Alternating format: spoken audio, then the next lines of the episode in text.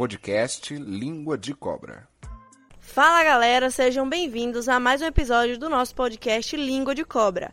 Eu sou Andressa Nathalie. Eu sou Marta Peixoto. Sou Lucas Suzarte. E eu, Evelyn Andrade. E junto vamos conduzir o episódio de hoje. Este é um episódio produzido pelo Núcleo de Arqueologia e Animais Peçonhentos da Bahia, juntamente com os alunos da Ação Curricular em Comunidade e em Sociedade da UFBA, para a realização da 16ª Primavera de Museus, que está como tema Independência e Museus, Outros 200, Outras Histórias é mais um episódio do quadro Ouroboros, em que criamos uma roda de conversa com o tema Banco de Venenos de Animais Peçonhentos, Desafios e Potencialidades. Um assunto de suma importância que promete nos ensinar muito hoje. Mas, para que possamos aprender de forma segura e com fontes confiáveis, trouxemos os convidados Tânia Brasil, Rui Seabra e o Kari Mise, que são grandes especialistas. A partir deste momento, iremos direcionar a palavra para os nossos convidados Iniciando com a professora Tânia Brasil. Seja muito bem-vinda. Obrigada por aceitar o nosso convite em participar do nosso podcast. E gostaria que se apresentasse para os nossos ouvintes. Então, meu nome é Tânia Cober Brasil. Eu sou professora aposentada da, da UFBA e durante mais de 30 anos eu coordenei o laboratório de animais peçonhentos, que é o que vocês entendem agora como NOAP, né, Núcleo de Oceologia e Animais Peçonhentos.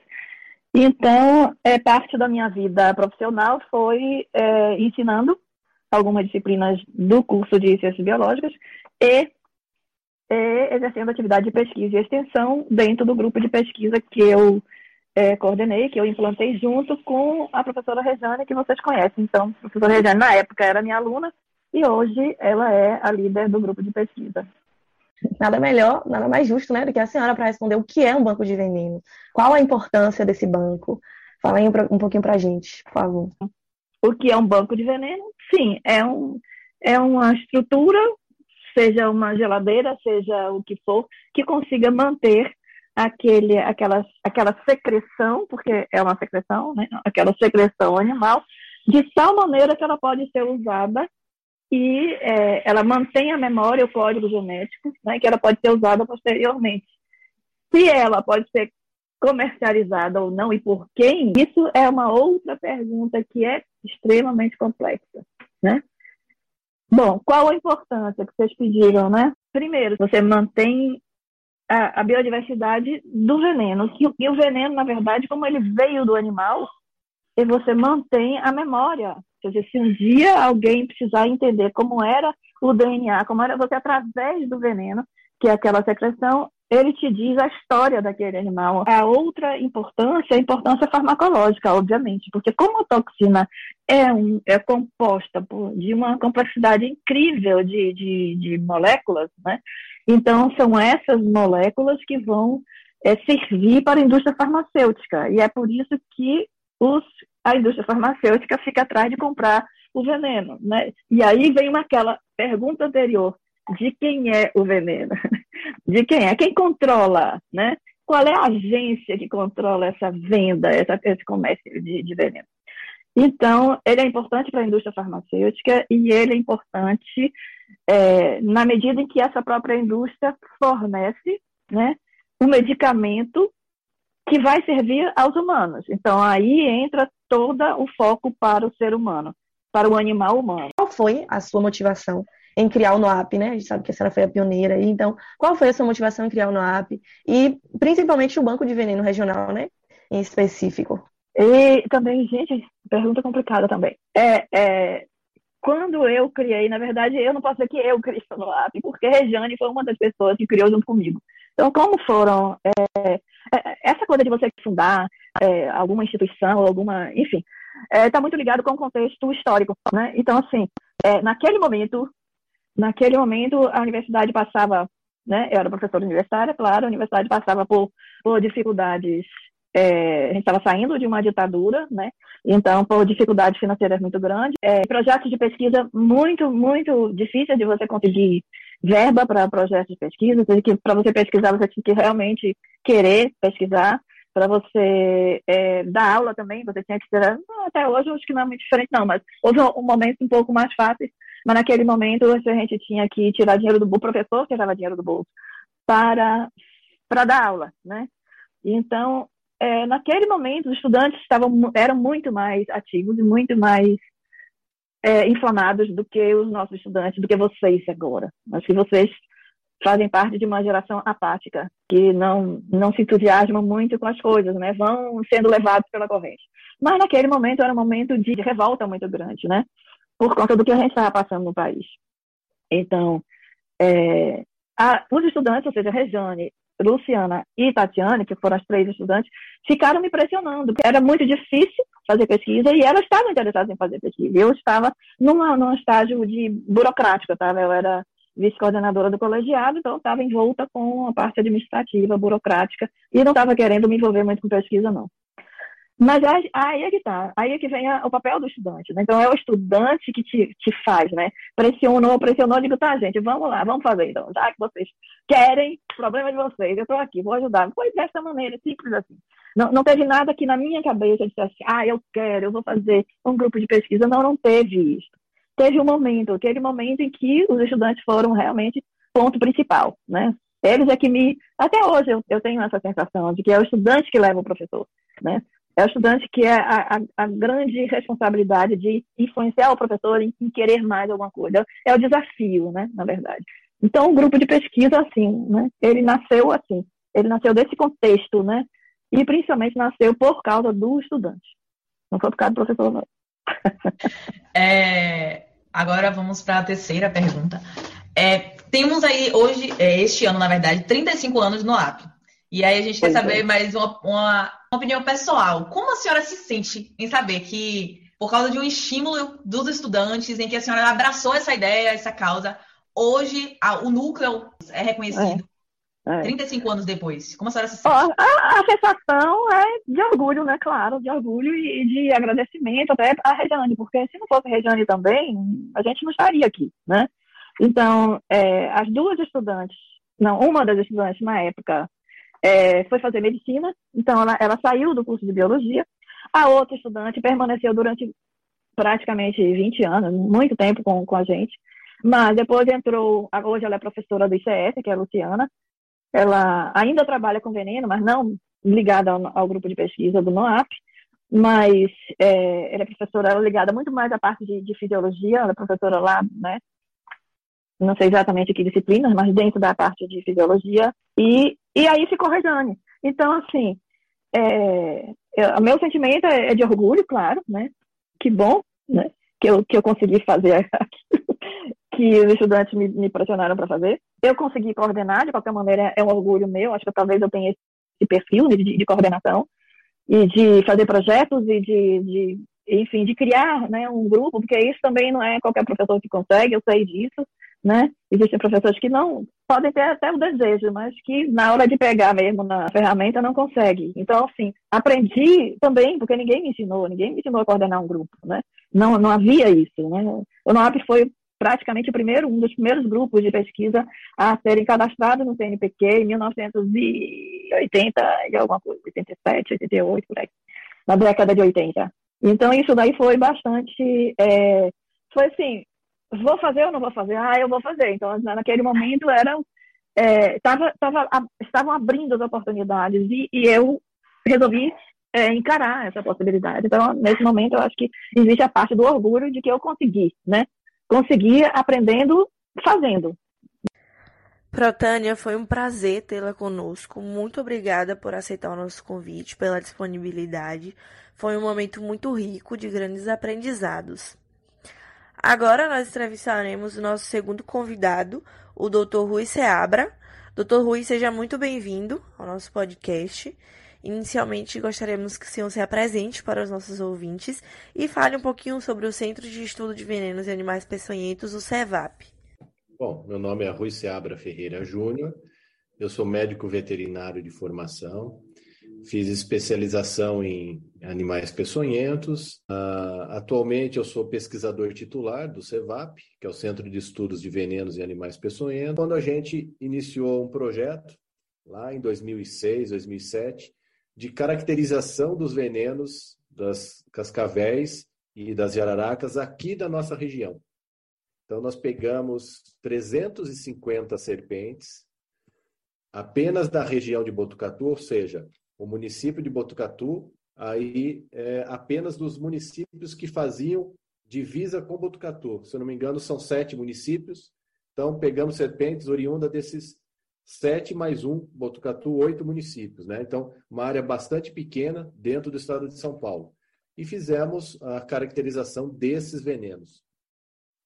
E se esses trabalhos ficaram é, bem bonitos, são bem citados até hoje. Tem muita gente fazendo trabalho de caracterização de venenos até hoje, por causa desses estudos, né, de 12, 14 anos atrás, o que deixa a gente bastante feliz com isso, né, de ter contribuído é, dessa maneira.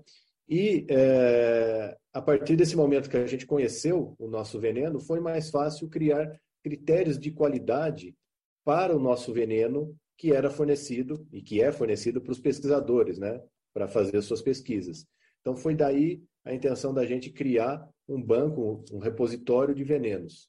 Então criamos um é, caseiro inicialmente, vamos chamar assim, e depois a gente descobriu que dava para é, ampliar isso, como você tem as coleções biológicas hoje, você tem, também tem bancos, banco de células, banco de micro-organismos, de vegetais, e você não tinha um banco de venenos. Então a gente criou o primeiro banco de venenos do país é, para esse tipo de pesquisa.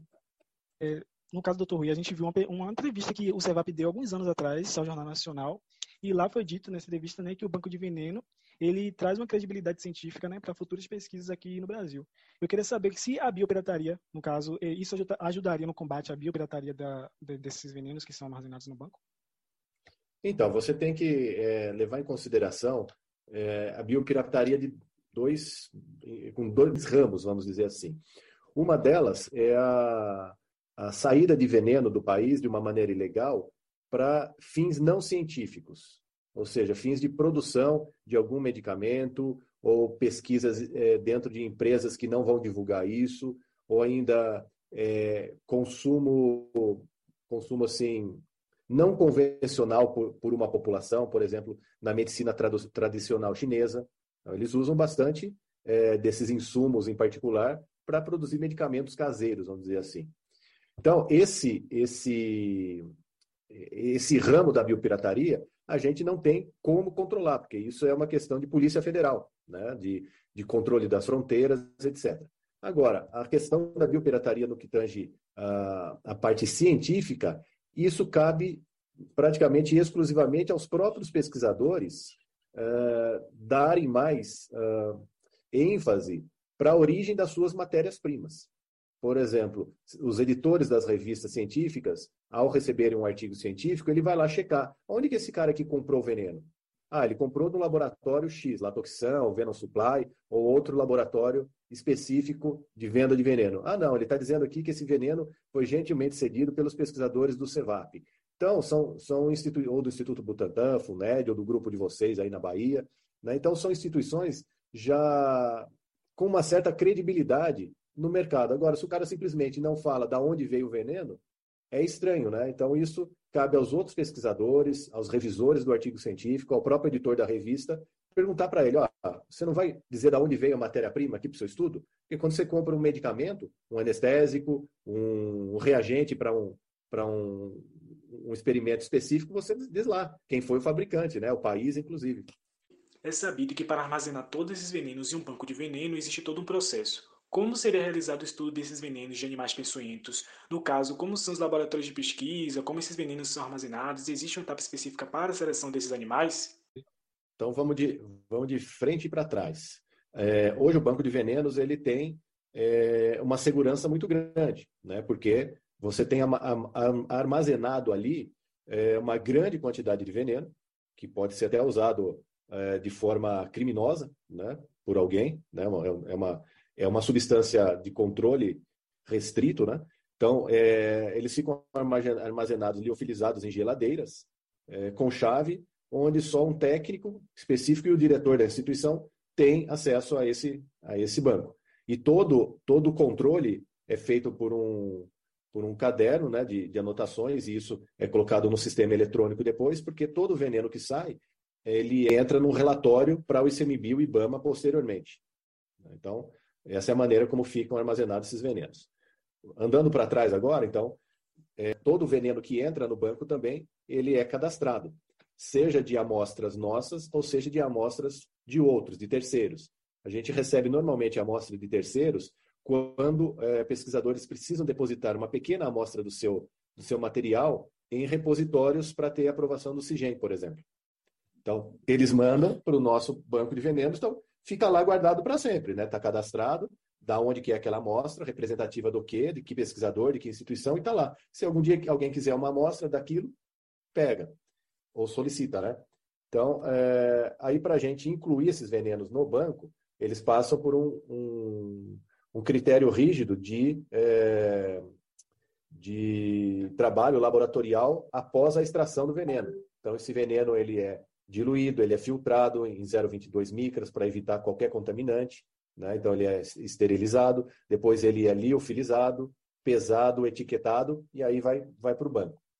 Antes disso, vem todo o processo de, é, de extração desse veneno. Então, nós desenvolvemos um processo de extração aqui na nossa instituição, que a gente está trabalhando atualmente com o pessoal do ICMBio, que vai é, utilizar o nosso processo de, de manejo e extração de venenos de serpentes como modelo para todo o país. A gente está trabalhando com eles nesse momento, porque a gente tem um, um protocolo de trabalho é, onde nós fazemos a extração do número restrito de serpentes, sempre no período da manhã, que é o período mais seguro, onde nós estamos descansado, descansados, onde a gente tem uma equipe de pelo menos quatro pessoas para fazer a extração. Então, é, um é responsável pela anestesia do animal com CO2, outro é responsável pela contenção, o outro é responsável pela exposição é, das presas e um quarto que vai fazer é, a drenagem em ependórfis estéreis e individual por glândula. Então, a gente não faz extração num, num, único becker de todos os animais. A gente faz extração individual por presa, e se uma presa, por exemplo, uh, acontece de ter uma inflamação, é, sangra, ou está purulenta, por exemplo, a gente não perde a extração de veneno da outra, da outra glândula. Então, esse, esse é um sistema que a gente desenvolveu aqui. E antes disso, tem toda a questão do bem-estar animal, com controle de iluminação, temperatura, alimentação né, desses animais para trazer um conforto, um conforto animal é, bastante razoável. Então, nós temos, para chegar no banco, efetivamente, você tem toda uma, uma, uma instituição montada trabalhando para isso. Né? As baias são adequadas, os animais que ficam em caixa também, em caixas adequadas, em salas separadas, o material que que fica numa sala não entra em contato com o material que fica na outra sala. A gente tem um manejo é, dos ambientes menos contaminados para os mais contaminados no dia. Então, se você entrou, por exemplo, no biotério, você entrou no serpentário semi-extensivo, você não vai entrar no, no biotério intensivo, onde as serpentes ficam com as caixas, né? ficam em caixas. Então, tem todo um controle de fluxo de pessoas também e de material. A partir do que o senhor falou, né, entendi que alguns cientistas podem depositar venenos no banco do CEVAP. E a, a próxima pergunta tem a ver com isso, né? Como que esses cientistas fazem para fazer esse depósito no banco do CEVAP? E quais garantias eles terão de que esses venenos serão para uso de pesquisas? Aí você tem dois, dois tipos de depósito, né? Você tem um tipo de depósito para obter a, a autorização do CIGEM, né, para exploração da fauna e flora brasileira, então, se você tem uma amostra de veneno aí, você tem, sei lá, 5 gramas de veneno, você vai enviar, por exemplo, 50 microgramas desse veneno, de uma amostra desse veneno, para o banco de venenos. Então, nesse ofício, você vai me colocar o nome do pesquisador, coordenador, a pesquisa que está sendo realizada, a autorização de comitê de ética, todas as questões inerentes ao projeto de pesquisa, e isso vai ser cadastrado aqui. Esse veneno, ele vai ficar exclusivamente como guarda. Ele não vai ser utilizado para nada. Né? Eu sou, vamos dizer, um fiel depositário desse veneno. Agora, tem outros pesquisadores que mandam veneno para cá e querem é, simplesmente é, tornar isso acessível a outros pesquisadores. Né? Então, eles enviam uma quantidade maior de veneno, a gente cadastra e torna acessível a pesquisadores do grupo. E agora nossa última pergunta, e é algo que nós acreditamos ser um ponto sensível né, da proposta de um Banco Nacional de Venenos, que é quem tem a prioridade do veneno, quem doa ou quem mantém, como é o caso do CEVAP? E como é feito esse controle do uso de veneno? Bom, para todo projeto que você faz assim, de âmbito internacional, você precisa ter um, um certo, uma certa governança em cima desse seu sistema. porque senão é, fica aquela coisa, ah, esse cara é meu amigo, eu vou dar veneno para ele, esse cara não é meu amigo, eu não vou dar veneno para ele. E isso acontece em inúmeras instituições brasileiras. Né? Você vai pedir veneno, ah, não, não tem. Essa é uma história extremamente interessante que o CEVAP nasceu assim. Né? O fundador do CEVAP, o professor Benedito Barra Vieira, precisava fazer a sua tese de livre docência e ele, ele iria estudar é, envenenamento hepático em modelos experimentais de acidente crotálico. E ele foi pedir veneno de cascavel no Butantan na época. E, infelizmente, o Butantan não pôde fornecer veneno de cascavel para a pesquisa dele. Aí ele montou o CEVAP, criou um serpentário e hoje virou o CEVAP, mas a história é mais ou menos assim. Então, para que isso não aconteça, a gente sabe que tem conflitos de interesse em todas as áreas, né, não só na ciência, é, a partir do momento que esse pesquisador ele é cadastrado no CEVAP, ele simplesmente pode solicitar é, solicitar a quantidade de veneno necessária para sua pesquisa e normalmente um dos pesquisadores do CEVAP acaba entrando como colaborador nessas pesquisas para demonstrar o vínculo, né? Muito obrigada, doutor Rui. Essa foi nossa última pergunta.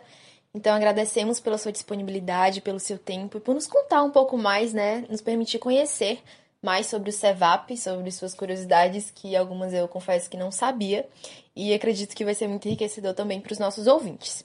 E agora vamos para a nossa última entrevistada do dia, professora Yukari Misi, que vai nos contar um pouco mais sobre algumas finalidades específicas né, do banco de veneno, como é o caso do SAVE. Então, professora, assim como os outros convidados, gostaria que a senhora se apresentasse e falasse sobre esse soro antiveneno.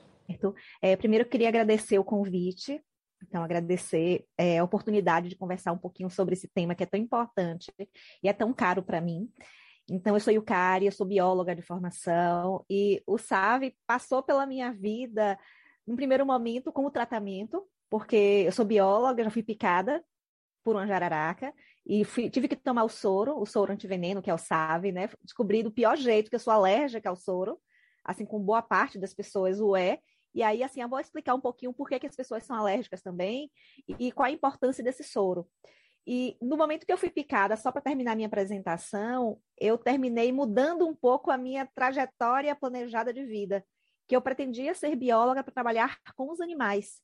E aí, no momento que eu fui picada, que eu experienciei o acidente, experienciei o serviço, o tratamento, eu resolvi deslocar a minha trajetória da biologia para a saúde. Então, eu, minha, minha vida pós-graduada foi toda voltada para a saúde pública, olhando um pouco sobre envenenamentos por animais peçonhentos de partida, mas pensando eles sob uma perspectiva ambiental e da saúde do trabalhador, porque realmente são elementos que são indissociáveis. Então, você pergunta em relação ao que é o soro antiveneno SAVE, né? São soros que são feitos para neutralizar, para soroneutralizar o veneno circulante desses animais. Então, a serpente, uma vez que pica uma pessoa, o veneno é injetado nessa pessoa, e é esse veneno que precisa ser neutralizado para que ele não consiga atingir os sítios-alvo e gerar as lesões teciduais. Então, de maneira muito simplificada, é isso. Então, é algo que é muito bonito e poético até, porque o veneno que pode matar pode salvar, exatamente. Muito bom a senhora trazer essa questão, Pro, porque é algo pouco falado e que tem um tabu muito grande. Quando a gente fala em cobras, as pessoas já criam uma aversão. E falando de veneno, a gente já percebe o quanto que ele é desvalorizado ainda. E já aproveitando essa discussão, para fazer a primeira pergunta, é, a gente percebeu em sala com a professora Rejane que a produção do soro antiveneno está em, em crise, né? porque é um soro caro, não é algo tão acessível e também é algo que as pessoas não conhecem. Na maioria das vezes, até os próprios médicos, eles não conhecem o soro correto para a picada de determinada espécie. Então, a nossa pergunta é baseada nessa questão. Por quais motivos a produção do, do SAV entrou em crise e desde quando isso acontece? De fato, ele é um dos imunobiológicos mais caros do mundo. E é mais caro para além até da, do custo da ampola porque as ampolas é, são custeadas pelo Ministério, mas para além do valor é, da monetização da ampola, existe um custo que é, como eu falei, o soro antiveneno, SAVE, é feito a partir do veneno. Então, para que eu tenha o veneno, eu tenho que ter o animal. Para que eu tenha o animal, eu preciso ter biólogos que capturem os animais no campo, então que façam trabalho de campo e que mantenham esses animais em criadouros científicos para que a alimentação seja sistematizada, seja regular, para que eu consiga ter soro padronizado para a produção é, do antiveneno. Então, aí a gente já começa a pensar: para que eu tenha essas serpentes em cativeiro, eu preciso ter alimentação para as serpentes, eu preciso ter pessoas que vão extrair veneno dessas serpentes. Vocês sabem que a extração de o extrator, a pessoa que extrai veneno de serpentes, está dentro do top 10 eh, profissões mais perigosas do planeta. Entre todas as que existem. Então, é uma profissão de risco. Eu preciso ter pessoas que sistematicamente extraiam veneno das serpentes. E esse veneno precisa ser é, liofilizado, ele precisa ser cristalizado, ele precisa ser enviado para esses aras que vão fazer a produção de soro. Então, esse soro vai ser injetado em cavalos, então eu tenho que ter um aras, já é outro custo adicional. E eu preciso ter todo o equipamento para centrifugação e purificação, além do invase e distribuição para o Brasil inteiro. Que é um país com mais de 5 mil é, municípios, 5.570 precisamente. Então, termina que é uma logística que é extremamente complexa e cara. E aí daí eu já começo a pensar nas dificuldades. Eu tenho uma escassez de, de, criadouros científicos credenciados que podem produzir veneno com a qualidade necessária para a produção de soro. Eu tenho os polos que podem produzir o soro, os centros produtores de soro, que aqui no Brasil são quatro apenas. Para a serpente são apenas três. E aí vem a cereja do bolo. É uma, é uma situação complexa de produção, é uma situação complexa de gerenciamento de distribuição. O soro tem que ser mantido é, na forma líquida. Infelizmente, não investimos no soro liofilizado, que é, resolveria a questão da estabilidade térmica e a gente não tem, a gente precisa manter ele sob refrigeração. E aí, para piorar, as plantas de produção precisam ser atualizadas, o que é outro investimento bastante custoso. O que vai dialogar um pouco sobre a primeira pergunta, que é sobre a crise do soro. O que é que acontece? originalmente a gente já tinha uma defasagem na produção, porque as plantas estavam, de produção estavam defasadas, e além disso, a gente tinha todo esse toda essa logística complexa de captura da serpente, manutenção, envio do veneno para a produção de alguns soros específicos. A compra de países é, fora daqui do Brasil termina sendo mais custosa ainda, então não seria estratégico. E aí o que acontece é que a vigilância sanitária resolve auditar os centros que produzem soro e a interdita dois dos três centros que produzem soro, a, a, a volta da produção estaria condicionada à atualização das plantas de produção. Ocorre que a produção de soro de veneno reduziu em um terço dos polos que produziam. Isso significou um problema em bola de neve, porque existe um estoque residual que pode ser utilizado, mas chega um momento que esse estoque acaba. Associado a isso, existe também a questão é, que você pontuou muito bem, que é o despreparo das equipes de saúde na aplicação apropriada, qualificada desse soro antiveneno que é tão caro de ser produzido. Então, isso gerou um contexto que teve a ver com o uso não, não, uh, não adequado do soro, que teve a ver com uma suspensão de produção peremptória, o que terminou sendo ruim do ponto de vista da continuidade da produção. Então, que fosse parcialmente interrompido, talvez uma estratégia um pouco mais racional, dada a necessidade do soro, e a própria escassez desses criadouros que produzem veneno para enviar. Então foi uma combinação complexa que até hoje a gente colhe frutos. Porque a produção de soro não está regular. Para alguns animais, a produção realmente está praticamente zerada, o que significa um impacto importante para a saúde pública, uma vez que a gente sabe que é o soro que determina o melhor prognóstico da pessoa uma vez picada. Então, eu queria saber quais são os impactos que a saúde pública a gente vai ter com a falta desse salve, sendo que é um recurso exclusivo, assim, do, tem um recurso relacionado ao SUS, né? Queria saber da senhora quais são os impactos que vão ter da saúde pública, por exemplo. Excelente pergunta também, Lucas. Especialmente, primeiramente, quero reforçar a importância do SUS na aplicação do soro. O Brasil é um dos poucos países no qual, nos quais o soro antiveneno é gratuito.